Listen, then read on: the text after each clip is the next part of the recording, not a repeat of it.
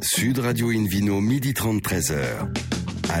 Bonjour à toutes et à tous, ravi de vous retrouver pour ce rendez-vous dominical d'Invino Sud Radio. Nous sommes délocalisés chez le caviste Nicolas à Paris au 31 place de la Madeleine. Je rappelle que vous écoutez Invino Sud Radio à Toulouse par exemple, tiens, sur 101.8 et on peut se retrouver sur notre page Facebook Invino ou notre compte Instagram Invino Sud Radio. Aujourd'hui un menu qui prêche comme d'habitude la consommation modérée et responsable avec euh, tout à l'heure Katharina Pinto pour le domaine Raphaël Bertrand, le meilleur de, la côte chalonnaise. Hein. Nous serons en Bourgogne pour le plus grand bonheur, le Vino Quiz aussi pour gagner un coffret de trois bouteilles de la marque Bandidoire et un coffret Divine en jouant sur invinoradio.tv. À mes côtés, Hélène Pio, chef de rubrique au magazine Régal. Bonjour Hélène. Bonjour. Philippe Forbach, propriétaire du bistrot du Sommelier hein, euh, à Paris, boulevard Haussmann. Bonjour. ça n'a pas changé. Hein. Toujours Et puis, fidèle au poste. Euh, toujours fidèle au poste depuis quelques années. Euh, Hélène Pio, dites-nous là, alors, aux vacances, elles étaient où là? Parce que hier, vous étiez, vous étiez cachotière là. Que c'est... Écoutez, j'ai pas osé vous avouer que je les avais passées sur la banquise en tête à tête avec un ours. Oh Il faisait frais, c'était formidable. Allez, pour Et il n'y avait pas besoin d'apporter les glaçons. Invino Studio Radio accueille Jacques Tranier, directeur général de Vinevali. Bonjour Jacques. Bonjour. Alors un mot sur l'historique de vos caves. Hein. Donc il y a quatre caves et aujourd'hui, quel résultat? Un premier producteur de, de vin du Sud-Ouest, notamment en rouge et en rosé. C'est une belle réussite aussi. Hein. Bah écoutez, c'est d'abord la réussite de tout un groupe de quatre structures, des coopératives, et qui n'en fait plus qu'une. Une à Cahors, c'était la cave de Parnac, deux à Gaillac, la cave de Técou, la cave de Rabastens, et une à Fronton. Et donc, c'est effectivement le, devenu le premier producteur. Ils se sont mis d'accord quand? Presque jamais. Oui. Mais suffisamment pour qu'on puisse travailler ensemble. Ils se détestent, normalement, non? Alors, euh, c'est c'était effectivement la guerre euh, des villages. Comme, on est quand même gaulois hein, dans le sud-ouest. Et, donc, euh, et maintenant, ça bosse ensemble. Et maintenant, ça bosse ensemble et on s'est rendu compte que ben, le groupe est meilleur que le meilleur du groupe. Ouais. Et puis en plus, c'est une belle ETI. On tutoie les 50 millions d'euros de chiffre d'affaires. Enfin, c'est euh, devenu, Vous avez valorisé les produits. Quoi, hein. Voilà. Donc on a à peu près, pas, pas, à peu près doublé le chiffre d'affaires en l'espace de 15 ans. Et, et principalement à l'exportation. Et nous avons effectivement réuni un peu plus que ce que les 3200 hectares de vignes, puisqu'aujourd'hui on est à 4000 hectares de vignes. Pour combien? Un peu moins de 400 Pour 400 000 euros. Hélène? Alors effectivement, ça, ça, vous fait beaucoup, beaucoup de vignes, tout ça, et ça vous fait beaucoup de projets, et, parce qu'il faut fédérer tous ces gens-là. Mhm. Donc, euh, donc là, euh, vous avez mis sur pied le programme Bio Valley 2025. C'est très, très ambitieux tout ça. Alors c'est effectivement euh, un, programme qui a pour mission de, de, de s'émanciper de tout ce qui est molécules de synthèse dans le traitement de la vigne. Et effectivement, il faut faire coopérer 400 minéraux à ce projet. Et donc, inévitablement, eh ben, on, a des, on a des résistances, des résistances au changement, etc. Quelques noms peut-être de résistants? On a des résistants euh, qui... Euh, non, non, mais je plaisante. pas, hein, qui sont... Voilà, mais qui ont toujours de bonnes raisons. Hein, quand on est très proche, assez proche d'une rivière, etc., etc., que quand on est dans une vallée, on se retrouve dans des endroits qui sont un peu plus difficiles Bien sûr. pour les productions bio. Et le nom Vino Valley, c'est une terre de rugby là-bas hein? Bah, C'est la, la, la, terre de rugby par excellence. Parce qu'on est quand même autour de. C'est le Garonnais, en fait, autour de Toulouse. Euh, entre Cahors et Gaillac. Parce que nous, on est très rugby et Sud Radio aussi. Voilà. Donc, euh, d'où ce, ce, programme qui s'appelle BioValley, pour reprendre un petit peu euh, Vino Valley. Euh, donc, social, environnement et économie. Alors, on commence par le social ben, Écoutez, c'est d'abord une épreuve, une épreuve sociétale hein, déjà, de, ne serait-ce que de, de, faire coopérer, on va dire, cinq, cinq œnologues. Nous avons quatre, quatre, quatre, personnes qui travaillent dans les vignes qui servent de conseil. Et puis nous avons des groupes comme ça de vignerons qui s'agrègent pour essayer de benchmarker un peu leurs pratiques et faire en sorte qu'on s'améliore au fil du temps sur un certain nombre de pratiques ancestrales qui sont devenues désuètes. Et puis euh, donc euh, ben, les deux autres volets, environnement, on, l'a dit rapidement, voilà pour pour verdir un peu la région, on va dire. Bien, écoutez, le, le, principe même de la coopérative, c'est de créer de la valeur sur son territoire. Hein. donc, euh, euh, la créer sans tenir compte de, de, l'environnement, c'est un peu ridicule. Et donc, il y a bien quelque chose qui se passe avec le voisinage, avec. Euh, c'est une économie un peu, un peu à la fois citoyenne, parce qu'on est au milieu de nos villages et, nos vignerons sont partie prenante de l'activité sociale, sociétale de, de, nos villages, dans nos vignobles, puisqu'on est vraiment en milieu rural. Et puis effectivement économique, parce que le but c'est de créer de la valeur, de faire en sorte qu'à travers nos marques, l'élaboration de nos domaines, etc., nous puissions effectivement euh, redistribuer, faire en sorte que les, les, vignerons puissent bien vivre de leur activité. Philippe Forbrac, parmi les, le quatuor magique, là, le trio magique, il y, a Gaillac. Euh, on n'en parle pas souvent en bord d'une vidéo sur radio, ce qui est un tort d'ailleurs, mais pas. Euh, c'est un joli vignoble, vous l'aimez particulièrement? J'aime beaucoup Gaillac parce qu'il y, a une grande diversité de styles de vin. À Gaillac, on produit des blancs, des rouges, des rosés et de cépages. le Mosaque est le cépage emblématique pour les blancs, mais côté rouge, il y, a des cépages originaux. Par exemple, on trouve du gamay à Gaillac on, est un peu étonné de trouver ce, cépage que l'on d'aucuns pensent qu'il est exclusif quasiment que au Beaujolais, voire un peu à la Loire et la Touraine.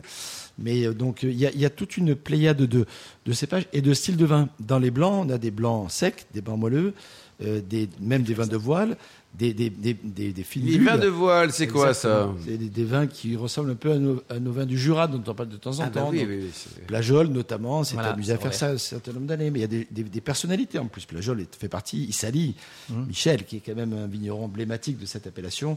Et, donc il y a vraiment une, une, pléiade, pratiquement tous les vins sont produits dans, dans, dans la OC Gaillac. Euh, et, c'est assez enthousiasmant pour le coup euh, de, de, de, trouver. Et notamment, moi j'avoue que les, le Mosaque est un cépage que j'aime particulièrement dans cette appellation, avec des vins qui sont agréables jeunes, mais qui vieillissent très bien aussi, y compris dans les blancs secs. Hélène C'est des secs de garde. Puisque Philippe a prononcé le mot magique de cépage, ça nous amène au conservatoire des cépages que vous mettez sur place. Oui, oui, c'est une, c'était, on va dire Robert Plajol, dont on a parlé tout à l'heure, m'avait euh, convié une petite réflexion autour de, autour, de, autour de la conservation de ces cépages ancestraux que nous avons petit à petit perdus. Et pour, euh, pour, pour s'occuper un petit peu de ces cépages oubliés, ben, nous avons euh, effectivement planté 350 pieds de chaque cépage dit ah oublié qui n'existait que. Mais sur des terroirs différents ou sur le même endroit? Non, sur un seul endroit, nous avons donc conservé 350 pieds de 36 cépages euh, parmi des, cépages qui n'existent plus, hein, qui n'existaient qu'un pied euh, sur le domaine de l'INRA en particulier, euh, mhm. au domaine de Vassal ou, ou à l'IFV. Et nous, nous avons donc démultiplié avec un partenaire pépiniériste. Qui, pépiniériste, bien sûr, d'Aïdé, pour ne pas le citer, qui, est, qui on a la chance d'avoir un des, des plus importants pépiniéristes de France sur le Gaillacois. Et donc on a fait tout ce travail qui est un travail sur la biodiversité pour sauver des cépages qui n'existeraient plus aujourd'hui. Et ce qui est intéressant, c'est que vous avez commencé les micro-vinifs. Et donc on commence parce qu'on est en quatrième feuille. Ah, ça y est. Vous, savez que, vous allez commencer là. Donc on va commencer, on, arrive sur la quatrième feuille et donc on, attaque tout un travail de R&D sur euh, les micro-vinifications, sur ces cépages-là, pour que demain, eh bien, ça puisse faire la différenciation, à la fois la différenciation, euh, euh, un peu la subtilité de, de, ce qu'on pourrait appeler un petit peu le, le la sauvegarde de, de, ce cépage qui n'existerait plus la ténacité de nos vignerons. Et, on peut les visiter alors ces cépages là, ce conservatoire, c'est-à-dire que tout un chacun en ce beau mois de septembre, on peut venir en disant toc toc. Vous, êtes, sur la, entendu, sortie, vous êtes sur la sortie 5 de l'autoroute Albi. Il y a quelqu'un pour nous expliquer Albi Toulouse.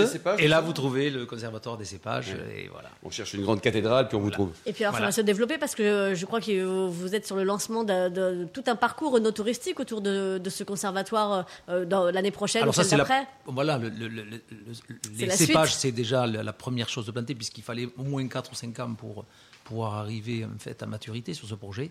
Et nous avons le projet d'effectivement de, pouvoir euh, permettre à des gens de visiter par un circuit no touristique qui rentre même à l'intérieur de nos chais, euh, tout à fait libre, hein, puisqu'il est séparé de, du monde de la production, euh, parce qu'on n'est pas tout à fait au même étage, on surplombe.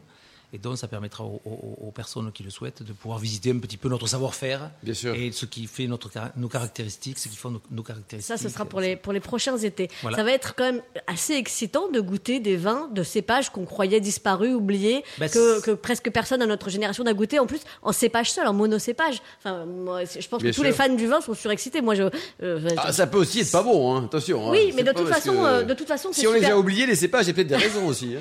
Oui, mais il y a certainement des raisons, mais vous savez, il y a des il y a des raisons qui étaient peut-être des bonnes raisons, parce qu'il n'y a pas, bien sûr, il n'est pas plus idiot que nous à l'époque. Si ces cépages ont disparu, c'est qu'ils avaient des inconvénients liés à, aux besoins de l'époque. Mais et, si je prends le bruisselé, par exemple, qui était, qui était un cépage qui a, disparu du, du frontonnet parce qu'il était jugé trop acide et il ne montait pas en degré, Et aujourd'hui, avec euh, les problématiques que nous pouvons avoir sur les montées en degrés de nos vins, sur les, rosés. Sur, les rosés fronton, euh, le fait d'apporter effectivement ce cépage blanc à l'intérieur de l'AOP euh, fronton, de le refaire, de le, de le, de le retrouver, de sur, recréer, de le recréer sur nos cépages sur notre encépagement d'AOP rosé fronton, eh c'est un plus. Philippe Forbach, au niveau gastronomie, avec un bon fronton de chez Jacques, qu'est-ce qu'on peut imaginer euh, en haut du fronton? Avec la négrette. Avec la négrette, avec ce note de, violette légèrement réglissée, ça marche bien avec euh, tout ce qui est euh, voilà, terrine pour démarrer, des, des, des, viandes ou des, des volailles moi j'aime le côté tendre de la négrette. Donc sur, sur, des, sur une pintade par exemple, au jus, quelques champignons flanqués, ça fonctionne très bien. Voilà, il y a, Les températures de service d'un beau fronton? Sur le rouge, 16 degrés, 17, pas trop chaud surtout. Ni glacé bien entendu, mais plutôt aller chercher la fraîcheur, surtout en ce moment. Hélène Alors, en parlant de fraîcheur, euh, il y, a eu des lancements euh, chez vous euh, récemment qui ont dû certainement bien marcher cet été.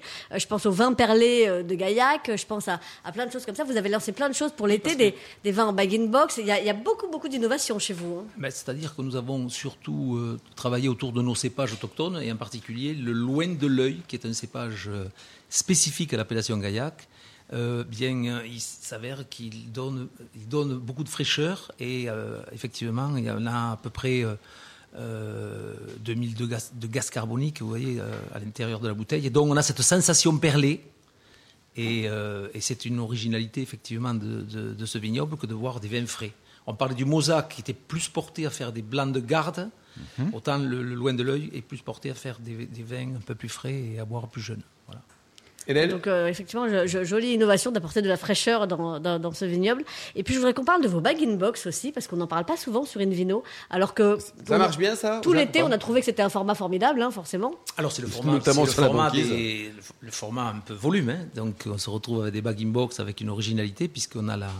On a, on a donc euh, imaginé avec Smurfit de pouvoir avoir des bag-in-box qui rentrent dans la porte du frigo et qui permettent de pouvoir euh, à la fois avoir le service et et, permettent de boire des vins frais tout l'été. Qui tiennent aussi bien debout que couchés, avec des robinets sur toutes les Allez, faces. On tourne le coup à, ceux qui n'ont pas forcément une bonne idée. Merci beaucoup, euh, Jacques Tranier, ainsi que Hélène Pio et Philippe Forbach. Dans un instant, on se retrouve au bar à vin du caviste Nicolas Paris. Nous sommes au 31 Place de la Madeleine pour cette émission délocalisée. Ça sera le Vino Quiz hein, pour gagner plein de choses, et notamment des coffrets Bandiloire et Divine.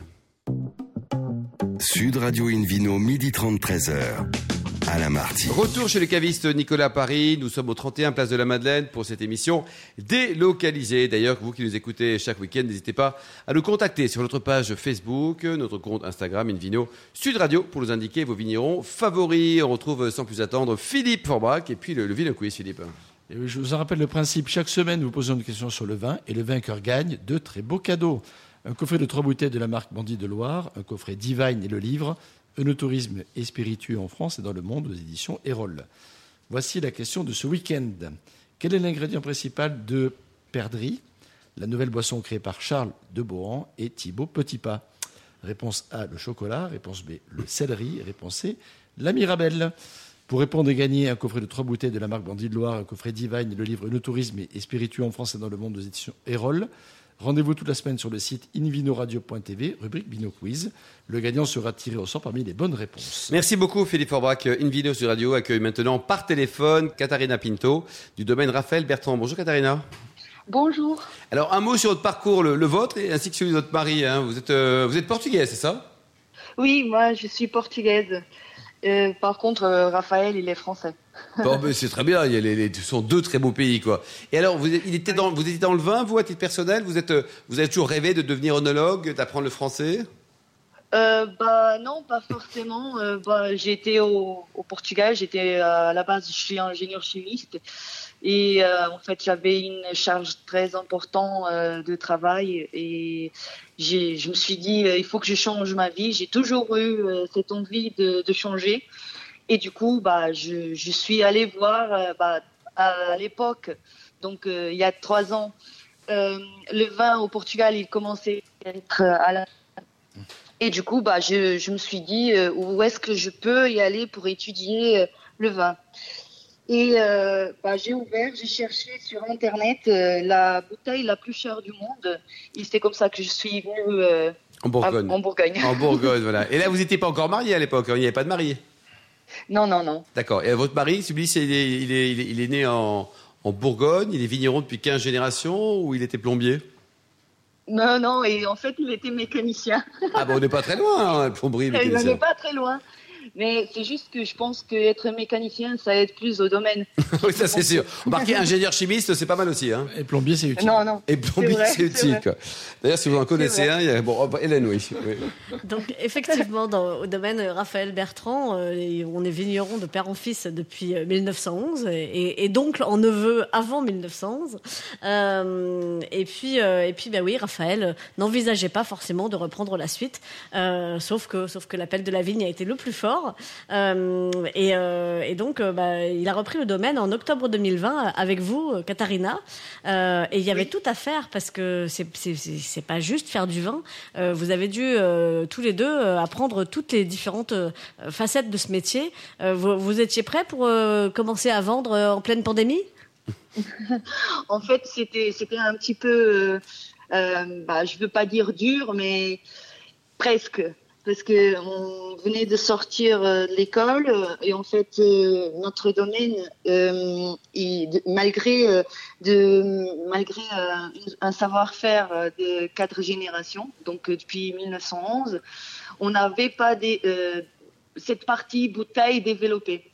Donc se lancer à faire tout ça pendant une pandémie, c'est pas évident. Comment ça s'est passé? En fait, bah, on s'est retrouvé avec tous les restaurants fermés.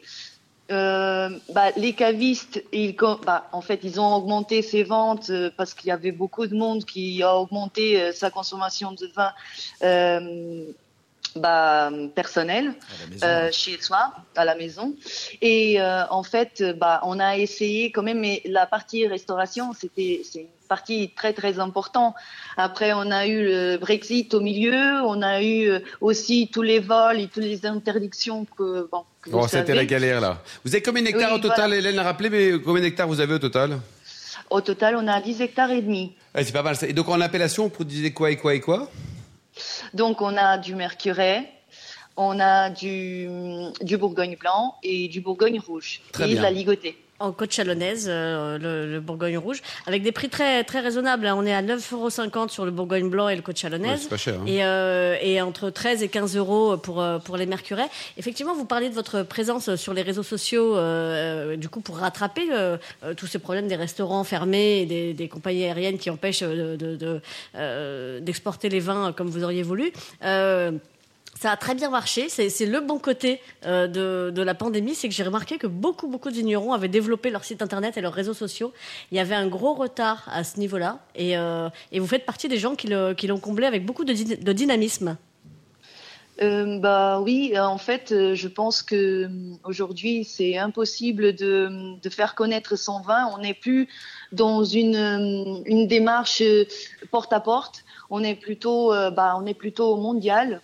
Donc, euh, et, vendre son vin passe surtout pour euh, dynamiser ses réseaux sociaux, pour faire connaître les, gens qu'est-ce qu'on fait. Parce que de plus en plus, le consommateur, il est, euh, instruit, il, veut comprendre, il veut savoir, il se préoccupe combien de SO2 je, il y a dans ma bouteille, combien de sucre.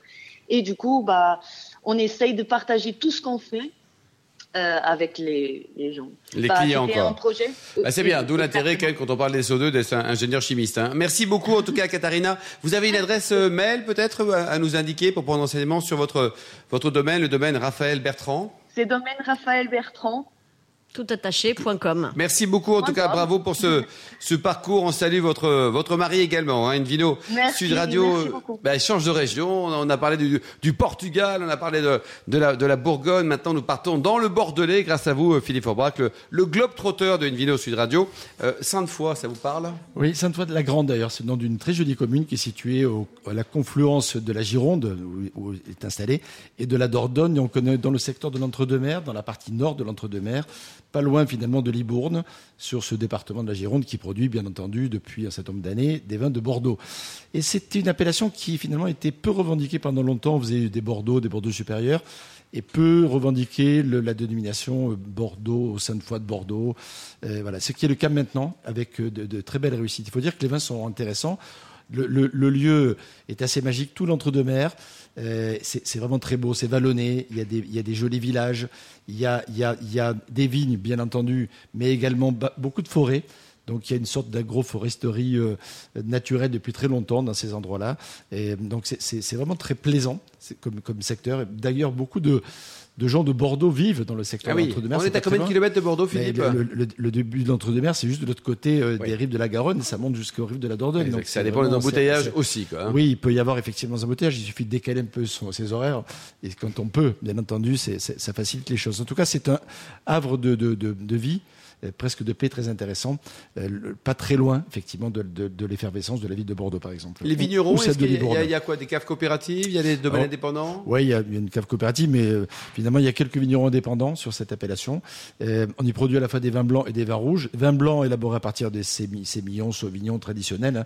On est dans l'entre-deux-mers, donc le blanc il y en a quand même beaucoup et c'est franchement ce sont des vins qui sont intéressants. Ils essayent de se démarquer du, du style entre-deux-mers plutôt aérien, acidulé, fruité, etc., avec des vins avec un peu plus de caractère, voire un peu d'élevage sous bois pour donner plus de matière. plus pour les garder, peut-être, Philippe? Exactement. Du coup, ce sont des vins qui sont moins pour l'apéro mais plus pour des poissons, des viandes blanches, des fromages, voilà. Les rouges, ils sont élaborés surtout à partir du merlot. Il faut dire que ces dernières années, on a favorisé ce cépage. Ça donne des vins qui sont plus accessibles, assez tendres, euh, très fruités, euh, des notes aussi de floral, de violette qui sont intéressants. Et lorsqu'ils sont travaillés sur des vieilles vignes avec des petits rendements et avec un travail qui se rapproche de ce que l'on peut trouver sur Saint-Émilion, par exemple, ou pour moi le voisin, on a vraiment des vins avec une sève, ça va pas être trop cher en plus, super intéressant et d'un port rapport qualité-prix, parce que la plupart des vins sont entre 10 et 20 euros. Ça va, Parfois même légèrement moins, ce qui est pas très euh, heureux, à mon avis, parce que ça, ça, les vaut facilement. il faut que les vignerons gagnent leur vie. Des vignerons justement intéressants, Philippe? Oui, l'une des stars, c'est le château Sten Piquant. Mais le château L'Enclos, le, château des Thibauts, le château de Vac, le château Marté, très intéressant aussi, ou encore le château du Champ des Treilles valent la peine. Et comme je disais tout à l'heure, le rapport a été pris, à mon avis, est, franchement intéressant. Les rouges peuvent se garder entre 5 mmh. et 10 ans sans problème. Et quant au blanc, il ne faut pas se presser. On peut goûter aujourd'hui euh, des vins qui ont 2-3 ans. Le 2018 ou 19, ça se goûte très bien. Mais j'ai la chance d'avoir en cave encore des vins de, des années, euh, début des années 2010, 2010, 2012. Et au bout de 10 ans, encore, bien entendu, encore super intéressant. Ça, c'est une, ça peut révéler justement un potentiel intéressant et surtout des, des, des, des, accords euh, inattendus. Les fromages, par exemple, Philippe, est-ce qu'on peut imaginer un fromage avec ces Bien sûr, avec, avec, les blancs d'une dizaine d'années, euh, de cette appellation notamment, ça fonctionne très bien. Un de mes plus beaux accords, c'était sur un rouge de Merlot euh, qui avait 5 euh, ans d'âge et que j'avais goûté avec un, poisson avec une sauce au mer rouge. Alors la fameuse lamproie, hein, cette anguille sauvage, etc. Vous aimez les lamproies, Hélène Oui, j'aime bien. L'occasion, on ne mange pas souvent. Hein. On ne mange pas, souvent. mais vous n'en pas trouvé sur la banquise pendant les vacances. Hein. Il y a très peu de lamproies. Non, bah, c'était l'ours qui mangeait les poissons. voilà.